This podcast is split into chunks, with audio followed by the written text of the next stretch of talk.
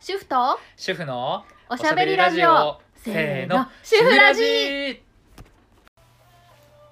あ撮って ますはいこれ入れじてゃあもいいかも しれないゆるく始めていきますよはーいはい第三回目です三回目よろしくお願いおし願いしますますいや今日はねすごい雨ですよやばいねこれねねえ台風みたいな日ですけどマンホールから水が出てて道路が冠水して て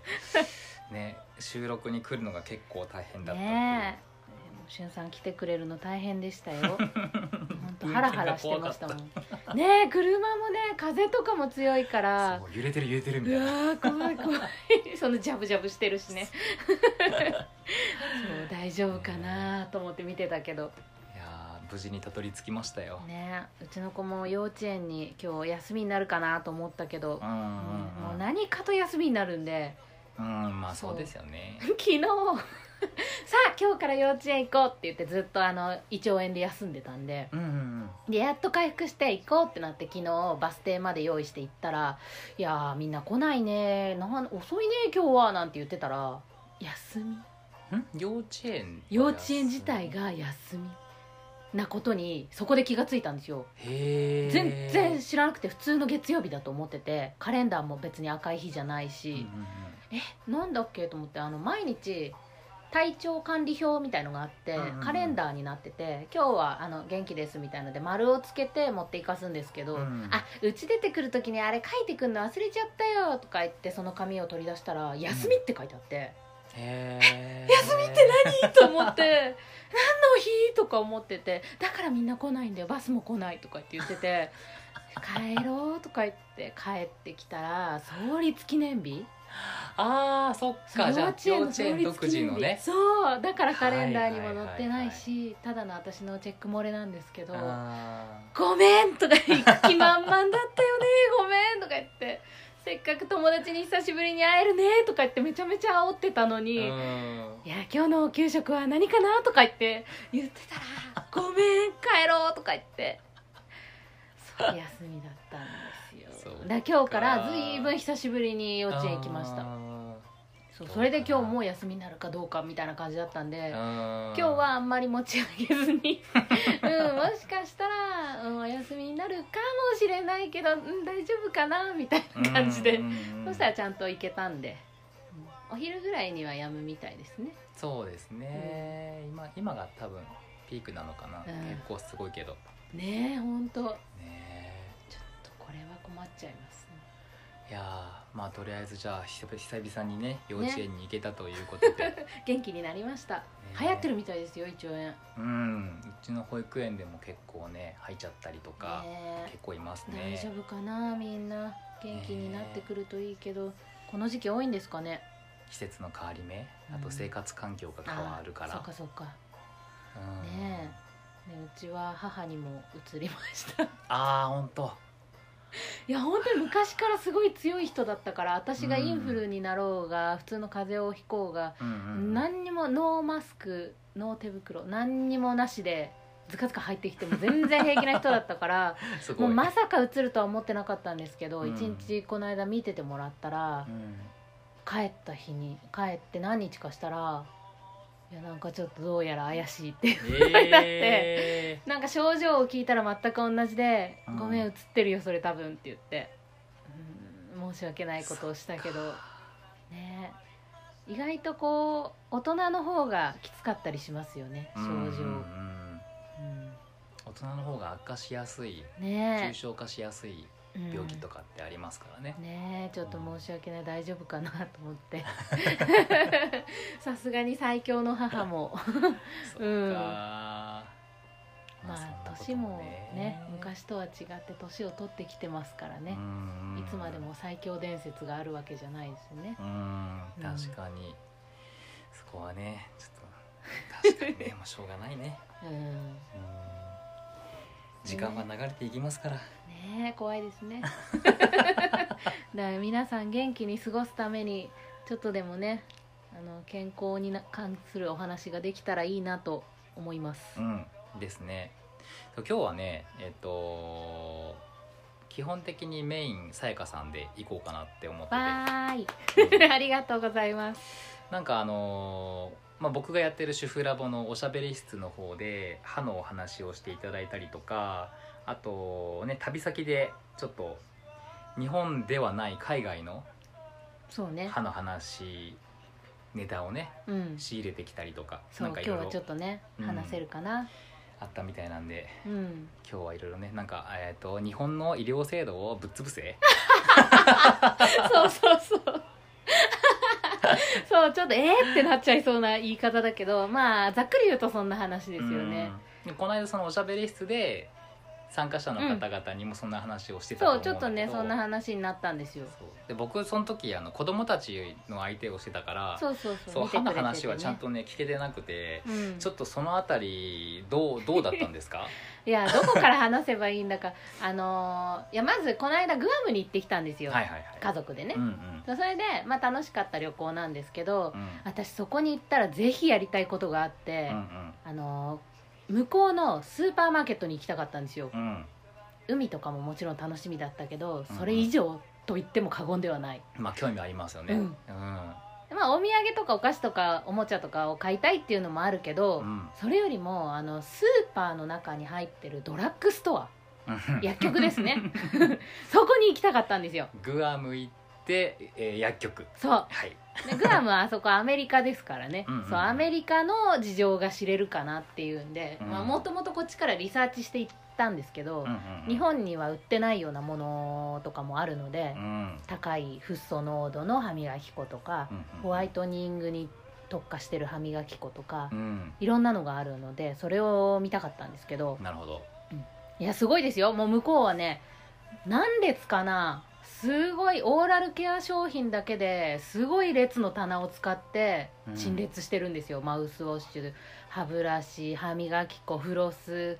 もういろんなものが、うんまあ、一個一個の商品が多いっていうのもあるけど、まあなんかそれだけ歯に関して関心が向こうの人はあるってことですよね日本だとドラッグストアで12まあ 3, 3列ぐらいあればいいのかなっていううん、まあ感じですかね。一スペース一棚ですようね、んううんん、の片側ぐらいかなうんうんだけどもう向こうはね規模が違いましたやっぱり、ほう、うんいろんなものがいろんな種類が歯磨き粉っていうくくりにしてもうんものすごい数並んでてうんうんうんもう「はーっていう感じでしたよ私からした らもう夢の職業よ病みたいなそう職業 病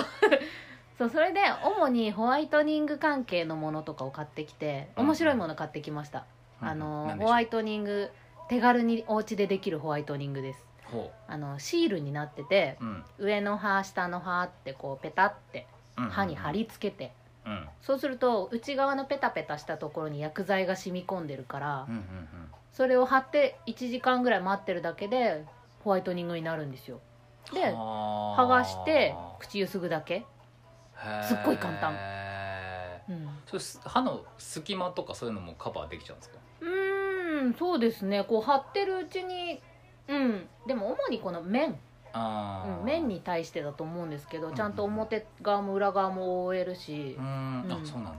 歯医者とかでもお家でできるホワイトニングのキットが売ってるとうんかうんうん作れるとかあるんですけど、やれ歯医者に行って歯型を取ってうん自分の歯型のマウスピースを作ってうんそれからそこに薬剤を流して毎日はめるとか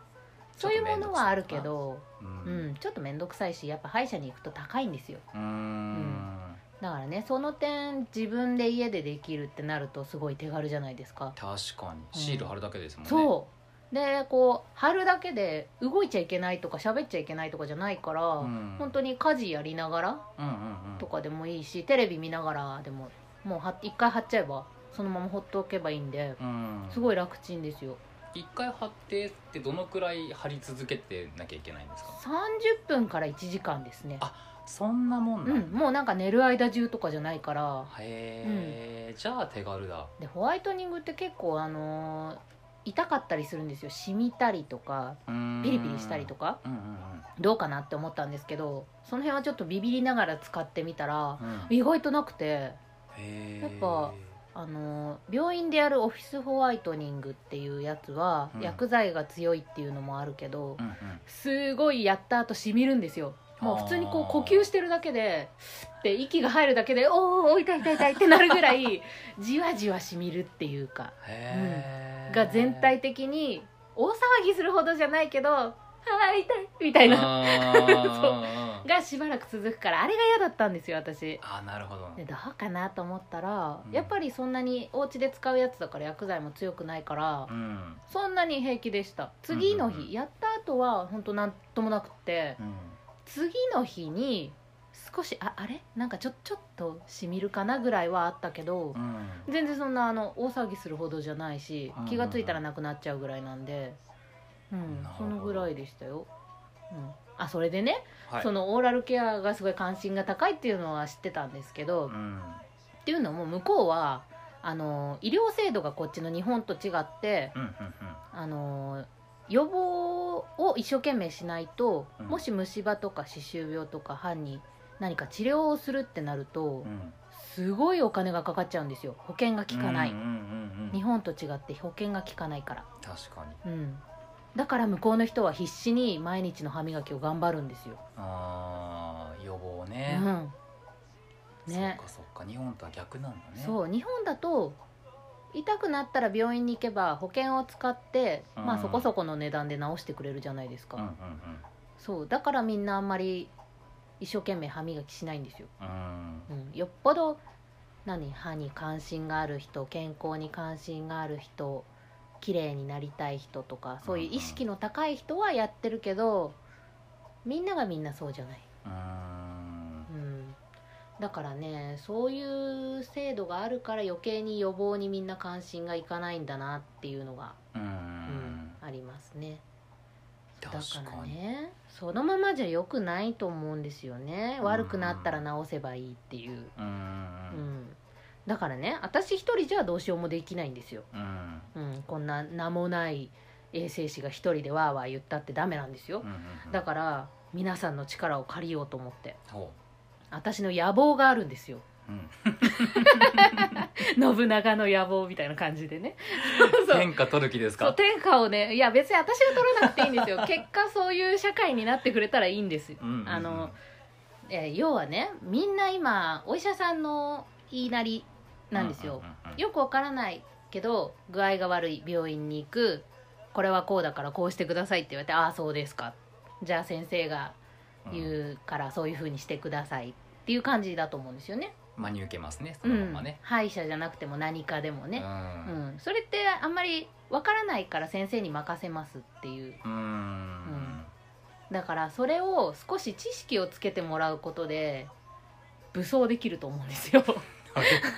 ちょっと違う方向にあの難しい専門知識は別につけなくていいですよそんななんそうかうんうんうん横文字を覚えたりとかな最近の名前を覚えたりとかそんなのは別にいらないんですようんうんただなんかどうやらこういう予防法があるらしいとうんか、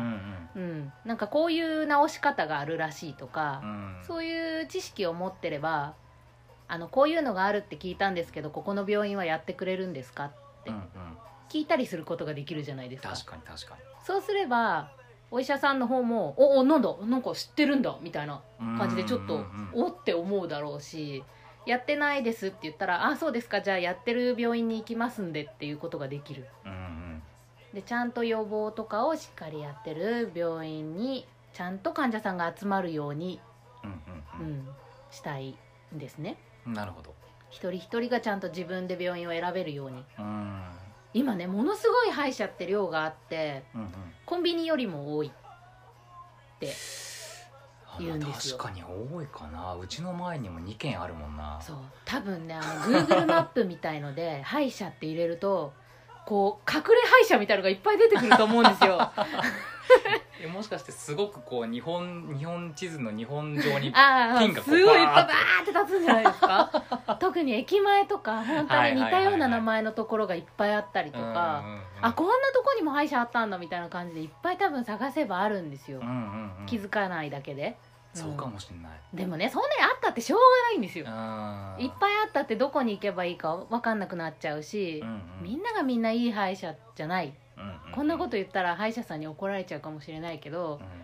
私もいろんな歯医者さん勤めてきていろんなとこを見てきたけど、やっぱりみんな本当にいいによっていろいろだったから、うんあー自分に合う合わないとか、うんうんうんどういう方針で治療をしてる予防をしてるとかっていうのがうん自分に合うところにやっぱお願いしたいじゃないですか、そうですねう、ん、うん私は自分が患者さんだったらちゃんと予防をして歯を守ってくれるところがいいです、うんうんうん、あ虫歯ですね削りますね治し治りましたまた1年後に来てくださいみたいなとこは嫌なんですよ、それ結構多くないですかう僕も何箇所か歯医者行ったけど、んうんそう予防についてはねあまり触れるところはなかったですねうん、それなんでなんだろうと思って私歯医者さんに聞いてみたいなって思ってたんですよ、うんなんで歯医者なんか予防って興味ある人いるんですかってうんうんでなんかこう勉強会とかに行って聞い話を聞いてみるとうんう、ん日本の医療制度で予防を一生懸命やろうと思うとうん医院が潰れちゃうらしいです患者さんが来なくなっ ちゃううんうんあの保険でお金が下りないからあーそっかそっか、うんいくら歯にいいことをしてもただのボランティアになっちゃうらしいんですよはいはいまあそれじゃあかわいそうじゃないですかはいだそうなるとやっぱ医療制度から変わってくれたらちゃんとそういう病院も回るようになるのかなって、うーんなるほどそうね制度自体がねねえで今私がねちょっと言ったからってどうこうなる問題じゃないのは分かってるんですけど、うんこうやって一人一人ねそういうふうに思ってくれればう、んうんうん病院の方も焦ると思うんですよねあれ今まで通りじゃあ患者さんが来てくれないぞってなれば、うんじゃあうちもこういう予防を取り入れようとか、うんうんうんまあ全然自費治療でいいと思うんですよ私。うん予防ってあの保険でやろうと思うからやってもらえないだけでう、ん病院の方も自費で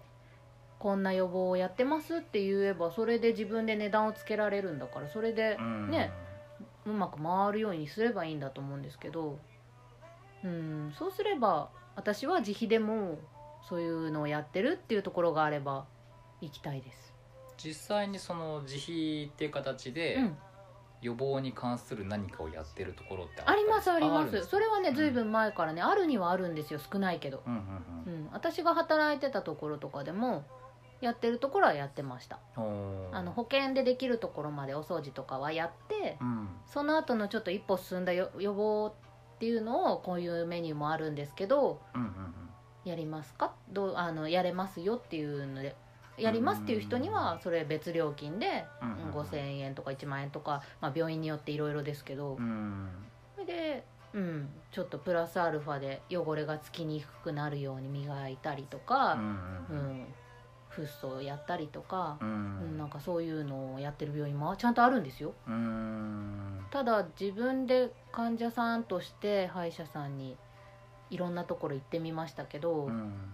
ないですよねやってるところ今今まで見たことないない私もないうん私もないけどだから働いてた職場はに行けばあるんですけどうんうんさすがに子供連れてそんな遠いところまでは行けないし、うん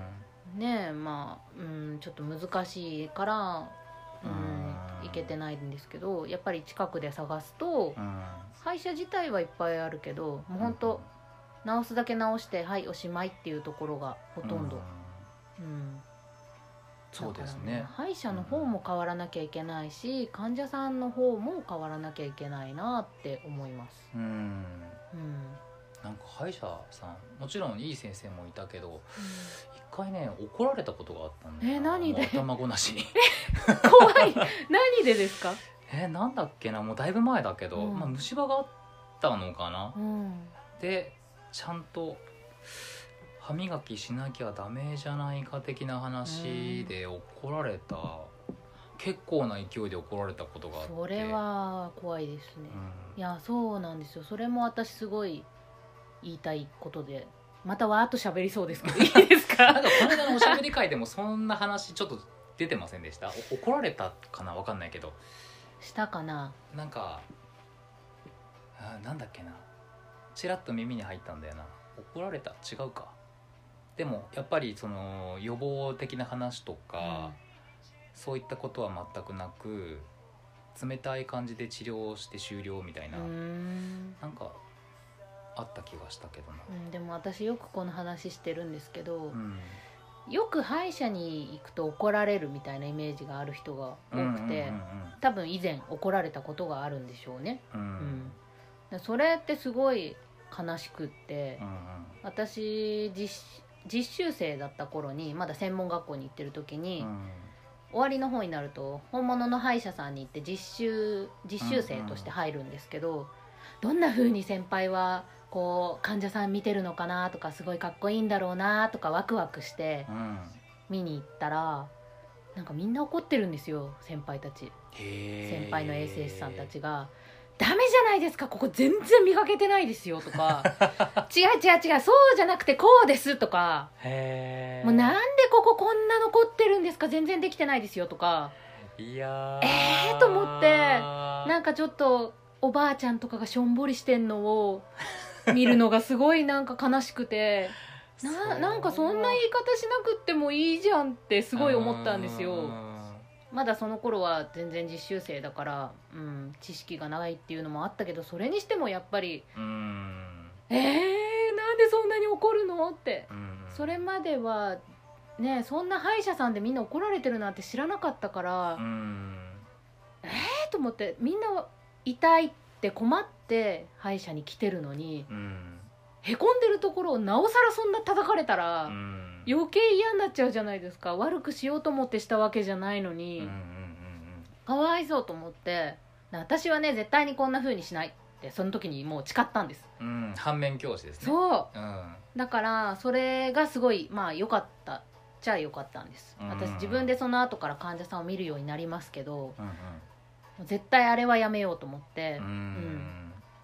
だから磨けてないことがまず分かってなかったりとかう、んだからそんな初めから怒ることじゃないうんうん鏡を持ってもらって、うんちょっとここ一緒に見てくださいって言って、うんうんほらこんなに汚れが出てきますよねってだからこれが取れればここは良くなるんですよって言えばいいだけの話だし、うんなるべくこう未来に希望を持ってもらうよう な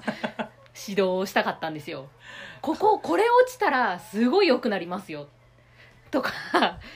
もうこれ3日でこれが取れるようになれば3日で歯茎治りますよとかほら血が出なくなってきたでしょとかう、ん自分で現状を見ればちゃんと患者さんも納得してくれるしう、んうん、確かに そうちょななんで笑うんですかいやいやいやいやもうでもそう患者さんに絶望を与えてるだけっていう感じ本当だからね歯医者さんもそうだったけど、うん今のは衛生士の衛生士側の話だけど、うんうん歯医者さんもまあ同じでしたようんダ「だよそんなに甘いもの食べちゃ」とか「この歯でそんな硬いもの食べたら割れるに決まってるでしょダメダメ」とうか、んそんなこと言うもんじゃないですよ、うんそもそもね分かってない人かもしれないし、うん、それにね別に歯のために生きてないっていうのは私の中の格言なんですけど歯のために生きてないそうそれはね私 のあの指導してくれたあの新人指導に当たってくれた先生の言葉なんですけどおいやみんな歯のために生きてねえよってその先生言ってて、ー、うはんうんっって思って本当にそうだねってもう私たちは歯の仕事をしてるから歯を中心に見がちだけど、この人はこの大好きなピーナッツを食べるためにうんうん頑張って歯医者に来てるんじゃないかうんうん、このおじいちゃんだってイカが食べたいから歯を治しに来てるんだようんうん別にこの歯を長持ちさせるっていうかねこの治したところを長持ちさせるためにうん歯医者に来てるんじゃない生きてるんじゃないよっていううんうんうこんとですね、うん本当に歯のためじゃなくて美味しいものを食べたいから治しに来てるんだよなっていうことをうん肝に銘じてその通りやっておりますその通りなんかこんだけ熱く語るとさやかさんは歯のために生きてるのかなって思っちゃいますけどねあ これはね趣味です私の個人的な趣味ですあの歯磨きが好きっていうのはただの趣味です、うん、よく旦那にも「また歯磨いてる」って言われて、 うん、それはねそうかもう別にあの好きでやってるんですいいんですよ、うんうんうんうんなかなかね、そうだよね歯のために生きてるわけじゃないそう綺麗にな一回してあげればあなんか綺麗になると気持ちいいなって言ってそれで目覚めてくれれば万々歳ですけど、うん、ううん、別にそれは、うん、付属効果というかうんうんあ気持ちいいなって自分で気がついてくれたら自分もその後自分でも綺麗にする人になるだろうし、うんうんうん、きっかけを与えてるだけですからね。うんそのきっかけを与え続けてそして日本の医療制度をぶっ 潰す小林さやか大丈夫かな小林さ や選挙に出る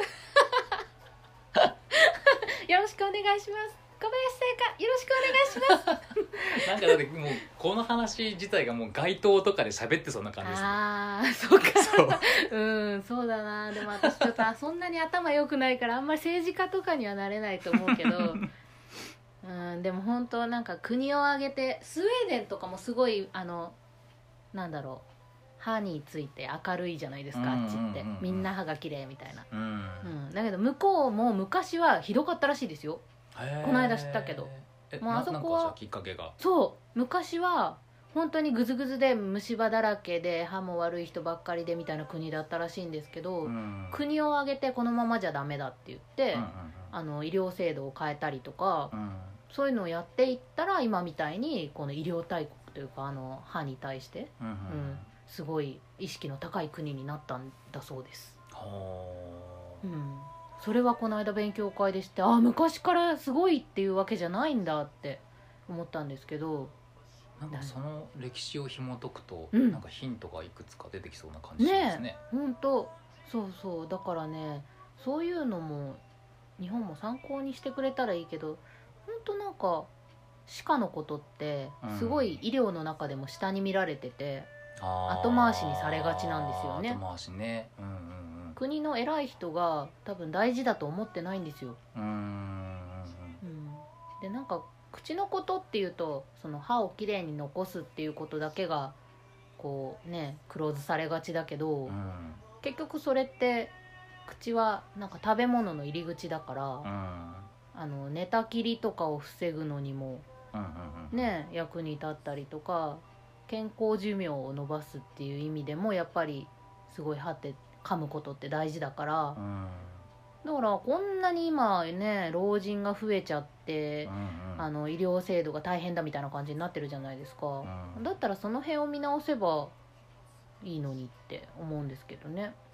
歯って結構全身に影響を及ぼすんですもんねうんなんかそういうこともあんまり知られてないじゃないですかうんうんううんっん歯って臓器なんですよていうイメージないですねう、そう それもね今度インスタに書こうと思ってたんですけど、ん、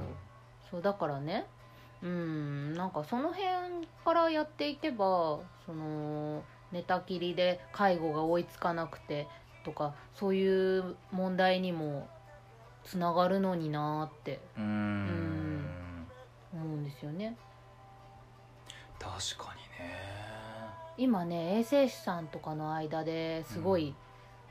話題になるんですけど、あはのいはいフェイスブックとか見てるとねすごい意識の高い衛生士さんいっぱいいるんですけど、うんもう歯だけを見てないですようんもう全身の健康を見てるうん私はまだ勉強中ですけど歯医者に行くと歯をきれいにすることばっかりなんだろうね教えてくれそうな気がするんですけどもう今あのちっちゃい子の赤ちゃんのうん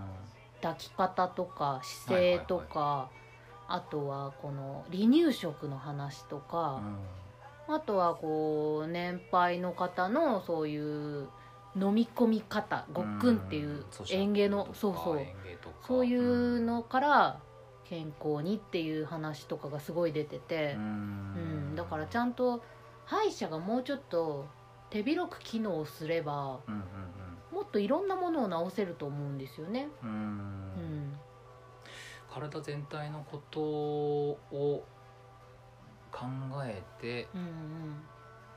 でその中心に歯を置いてみるみたいな感じかな、うんうん確かに離乳食の話とか私今一生懸命勉強してますけど、離乳食のこと聞けるのって保健センターとかぐらいじゃないですかうん、うんですね、ねうん、え今ねしゅんさんとこの下の子もねえまだ小さいけどうん、 11ヶ月うち9ヶ月あ9 9ヶ月かううんん、そのぐらいだけどやっぱり少ないじゃないですか自分でネットで情報を仕入れることはできるけど、うんちゃんと教えてもらえるところっていうのはそういう保健センターとかうんうんぐらいでそういうのを歯医者とかでちゃんとやるようになれば、うんそんだけ量がいっぱいあるんだったら歯医者がねうんうん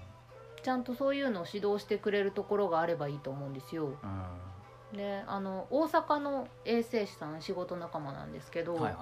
その衛生士さんとこも赤ちゃんがいて、うんえーっと3人目、ほうん、なんですけど今その歯医者さん近くの歯医者さんでうんそういう指導を受けてるって言ってましたよ、へーそういう指導をしてくれるところに連れてってるって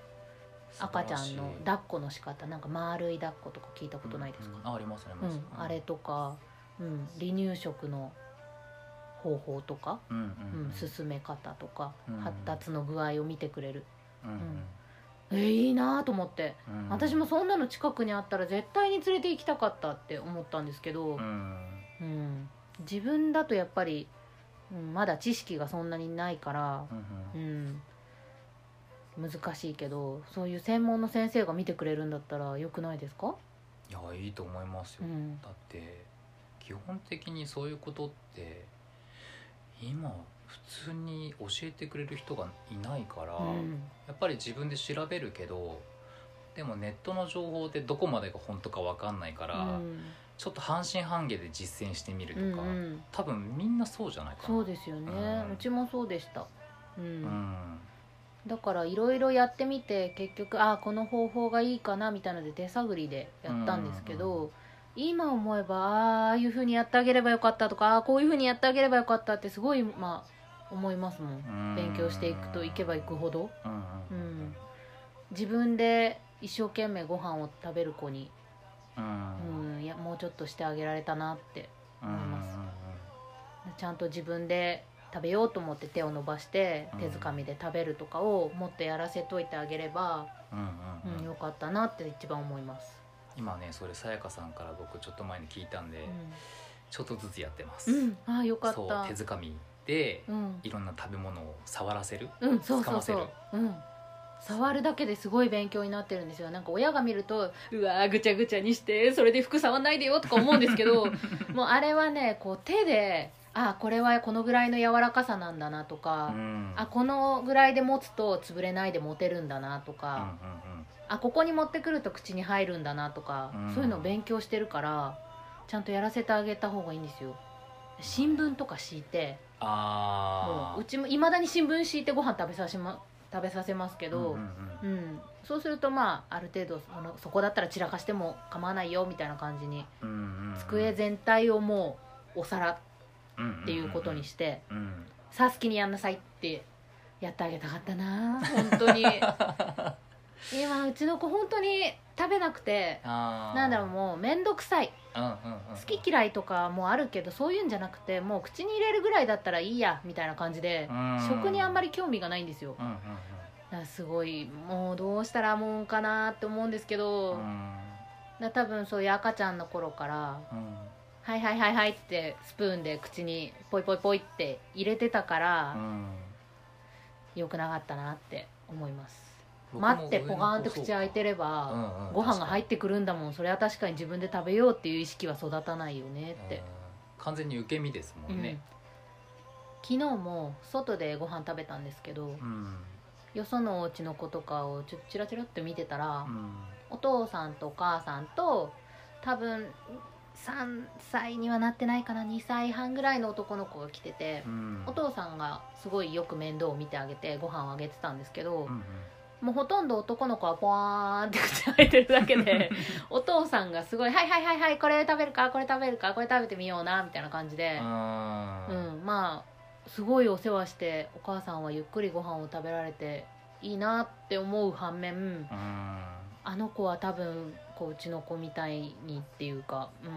うんうん多分待ってれば口にご飯が入ってくる状況だかうら、んもうちょっと自分で食べさせてあげてほしいなって、うん食べ物に興味を持つ機会をうんうんねえ自らこう親の方が潰してしまってるようねなえ感じなのかな、本当とにかくなんか汚さないでって思っちゃったかうんうら、んうんでもすごいわかる、うんそれはわかる、ねうん、わかるけどでも良くなかったな って今になると思いますもっと早く勉強すればよかった、あのーね確かに散らかるけどそれを、うんまあいいよ散らかるけどお母さんが後で片付けるから好きにやんなさいっていうふうにやってあげられるのが愛情だなって思 った、ねえうん、どうしても散らかることを優先して考えちゃうからなうんうちも最初は多分長女の時はそうだったな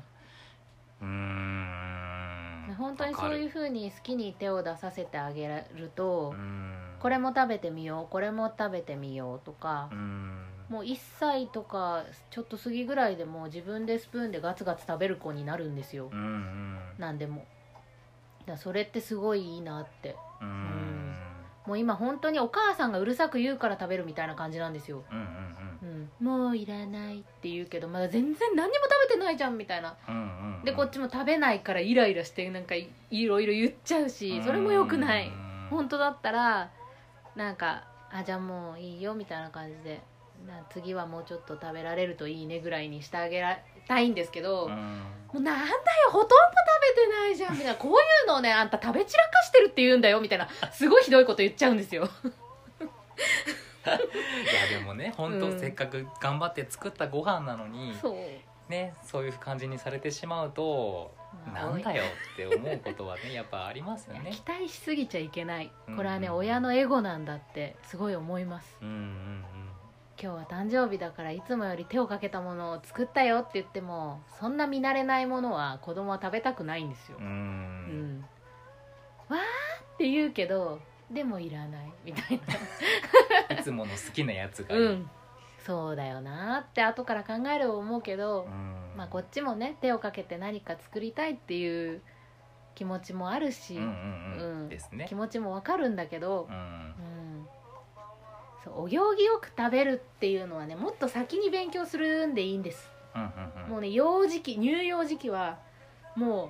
べしゃべしゃにやっていいんですようんうんうんそれをべしゃねべしゃもっといろんな人にちゃんと伝えられるようになりたいなうんそうですねね今綺麗好きの人が多いからうんそういう社会だかうらん除菌スプレーがいっぱい売ってたりとうかんあるあるねそういうのが主流だから余計受け入れづらいと思うんですよねこういう話ってうんうんえー、手で食べさすのみたいなうんうん早くからスプーンとか使えた方が偉いみたいなうん風潮だから、うん、ちょっと伝えにくいことだとは思うんですけど、うんうんその子の将来のことを考えたら、うん、うんそっちの方がいいなって思います。そうですうね、んまあいろんなご家庭あって考え方も様々だとは思いますけど、うんまあ実際にねちょっと試してみるっていううんアクションを起こすことも、まず一つやってみてもいいのかなってそうですねまずうんそういう方法もあってどういうメリットもあるっていうのを知る場が欲しいですようんうね。んうんうんそういろんな多分いろんな方法いろんな方針があって、うんでその情報をまずね知るところからうんうんだと思うので、そう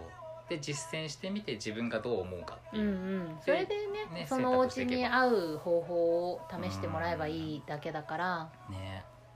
その情報をちゃんと与えられる人になりたいなうん、うんう んですね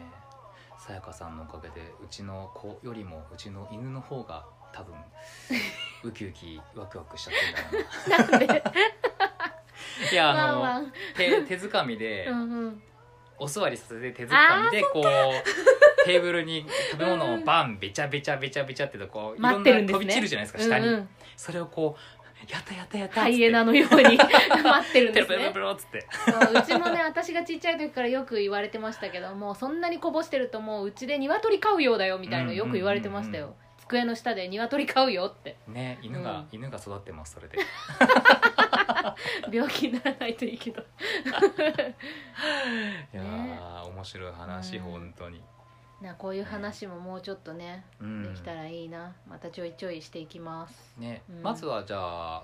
一番最初に情報が得られるのはインスタうんですそかうでねすね主に今そこで発信してるんで、じゃあぜひぜひあの告知とかあればあそうですね、うんそう私あのインスタグラムをやってまして、はいインスタグラムを ID 検索してもらうとうんうんえっ、とさやか .dh、さ dh あですね、と DH うん、で検索してもらえると小林さやかのアカウントが出てきます、はいうん、あとはあの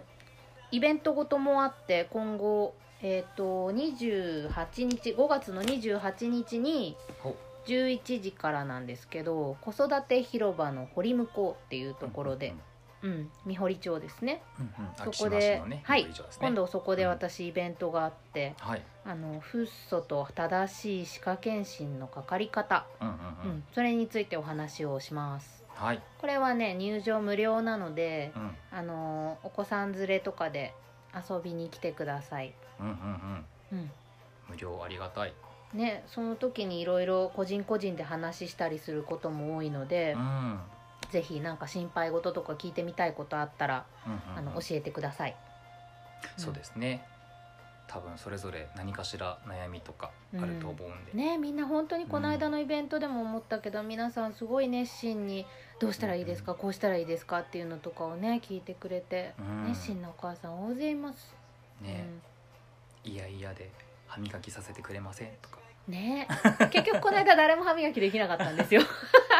まあね、うんあのおもちゃとかもいっぱいあったしそうそうよく子考供たちえがたねらね嫌だよね突然来た人に「さあ歯磨きしよう」なんて言われても「えなんで今こんなとこで歯磨きするの?」みたいになっちゃうよね って、うん、思いました無理やりやってもよくないからうんうんうん結局ねしなかったですね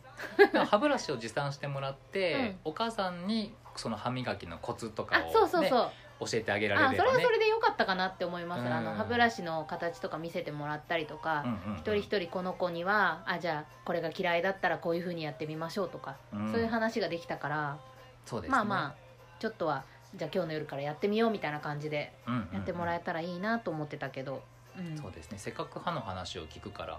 歯ブラシはね子供のものもそうだし、大人の方もそう全然大人にもねね話したいんですよチャンスがないだけで、うんいやねそれも今後もまたイベントやっていきたいなと思うんで、うん うん、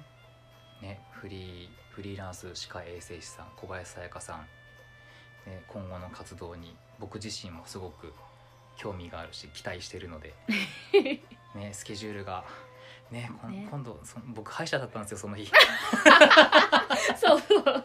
いやぜひ行ってきてください行きたかったけどね、歯医者だったんですよね同じ歯関連のことだったけ どねちょうどかぶっちゃいましたねそう残念あでもねここではたびたびやってるんですよこれ2回目だけど、うんあ何回かやってくださいって頼まれてるんで、うんうんうんまたあの次の日にちも決めてくると思うので、うんううんん、そしたらぜひぜひインスタでもこのラジオでも、うんねどんどん告知していってほしいとそう思いでますすねはい、しゅんさんの方は僕の方はですねえっ、とまあ基本的に、えー、と男性の家事育児のサポートを、えーしてるんですが、えー、と5月25日もうすぐですね、うん今度の土曜日あじゃあこのラジオ配信する時にはもう終わってるかああそうかうんじゃあそれについてはなんかこうこんな感じでしたっていうのをお伝えできればうんいいかなとレポートを思いますですね、うん立川市の方で「頑張らない育児パパの家事育児のすすめ」というのを、えー、25日にやって、うんでその後6月の2日6月の2日は間に合うかな間に合うかなかな、ちょうど配信してすぐぐらいかうな、ん、うんでこっちはあのー昭島市の中上駅というところに、えーでえーブックカフェマルベリーフィールドさんというブックカフェがあるんですけどもそちらで、えー育児クエスト視点が変われば育児が変わるパパの面白育児座談会うんというのを予定しています、えっ、とで6月23日が、えー、と立川市の女性総合センターアイムさんというところで、うんえー家庭円満夫婦で家事シェアリングというのを、えー予定しています、うんこちらは無料です、うんはい、でまた、あのー詳しくはね、えー主婦ラボという僕がやっている、えー事業の、えーブログの方で詳しく書いていきますのでそちらをチェックしていただければと思います。はい、あとですね、えー、と昭島市の中上駅のすぐ近くに、えー、とコワーキングスペースっていううんうん今結構あちこちにあるんですけど、あのそこを自分のなんだろう事業用のオフィスにしていいよとか、うんうんそのコワーキングスペースの住所を使ってビジネスをやっていいよなんていうのうんのがね結構今あの広がってるんですけうんど、うんで昭島市のコワーキングスペースをちょっと活用してですねそちらでも、えーおしゃべり室をやっていこうという話とか。いつ頃からできそうなんですかえーとですね、6月のあもう6 15月日からうんにちょっと一回やってみようみたいうなーん確か土曜日ですねあもっと先の話かと思ったけどいやもう意外とそうそうなんですよ、ううんん、わあ楽しみですねそちらでねちょっとやってみようとで7月の第2週目うんうんから、え2週目の土曜日から、えー、と毎週土曜日そのおしゃべり室をそのコワーキングスペースうんうんの方でやる話がうん出てます、あいいなうん、なので今までは木曜日におしゃべり室やってたんですけども、えー、と土曜日なので、うんうんお休みのパパさんとかも、あそうですねね一緒結に構行けるかもうんうんいると思うのでパパさん一緒に来てもいいしパパさんだけでもいいし、うん、うんママさんだけでもいいし、お子さん一緒に来てもいいし、ねうんこうなんだろう同じ育児世代の人が集まるとこう、ね、どういうふうにやってるとかそういう話もできたりとか、そうそうそう、ね、したいですよねうん、うんやっぱり独身の人に話してもピンとこない話だったりとうか、んこう同じ子育て組だからこそ、うんうんなんかあれってどうしたらいいと思うとかいう相談も乗ったり、うんうん乗れたり、うん、ですねそのまあテーマは一応おしゃべりでストレス発散っていうのをテーマにやってるんだけれどもそういうなんかこう他の人たちどうやってるんだろうとか、うんどんな工夫してるんだろううちはこんな工夫してるよみたいな、うんうんちょっとこうおしゃべりの中での情報交換とか、うんうんそういうのもどんどんどんどんねやっていただければなと、ね、そこでお友達とかできたらいいですよね。ですねう、ん、僕自身も僕が知ってること分かることはうん全然お伝えしていこうと思ってるので、はい、でおしゃべり室についても主婦ラボの、えーブログの方に詳しく書いていますのでぜひそちらも、えー見ていただければなと思います。、はいい、はい、そっちのコワーキングスペースの方は私も今度お邪魔してみようと思ってます。そうですね 面白いことにセルフホワイトニングのね機械をそこのオーナーさんがすでに置いててですねねでもなかなか活用ができてなくてもったいないよそ。うす なんかねこの白いでかいのなんだろうみたいななんで調べてから買わなかったんだろう。 でうんこれ、これ活用できる人いないかなっていう話になってうんい「はいいますよ」つってや私その話聞いた時フリに「いや来た!」って思いましたよ。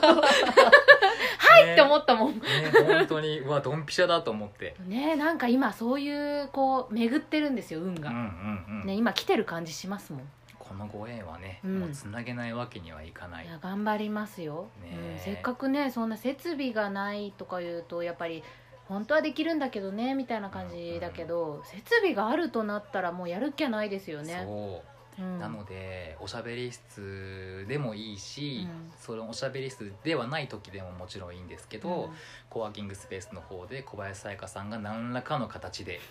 何か面白いことをやってくれるのではなかろうかと。うん、うん、何かイベントをしたいなって思ってます、 はい、うんいや、それまだねねそこに私一回もお邪魔したことないからそこのあうんうんのうんオーナーの方ともねいろいろ話をしてみてねでこんなことやってみようっていうことになればここでもお伝えしますしですねうん、インスタの方でもお伝えしますそうちょっとね今後また面白いことが始まりそうなんで。ねえ楽しみですねはい、ぜひぜひね、さやかさんの、えーインスタ、僕の方のブログ、SNS、えーチェックしていただければと思います。ますはい、では第三回はこんなところですかこんな感じねじゃあまた第4回の時にはい、お会いしおま会いししょうましょう。バイバーイ主婦と主婦のおしゃべりラジオせーの主婦ラジー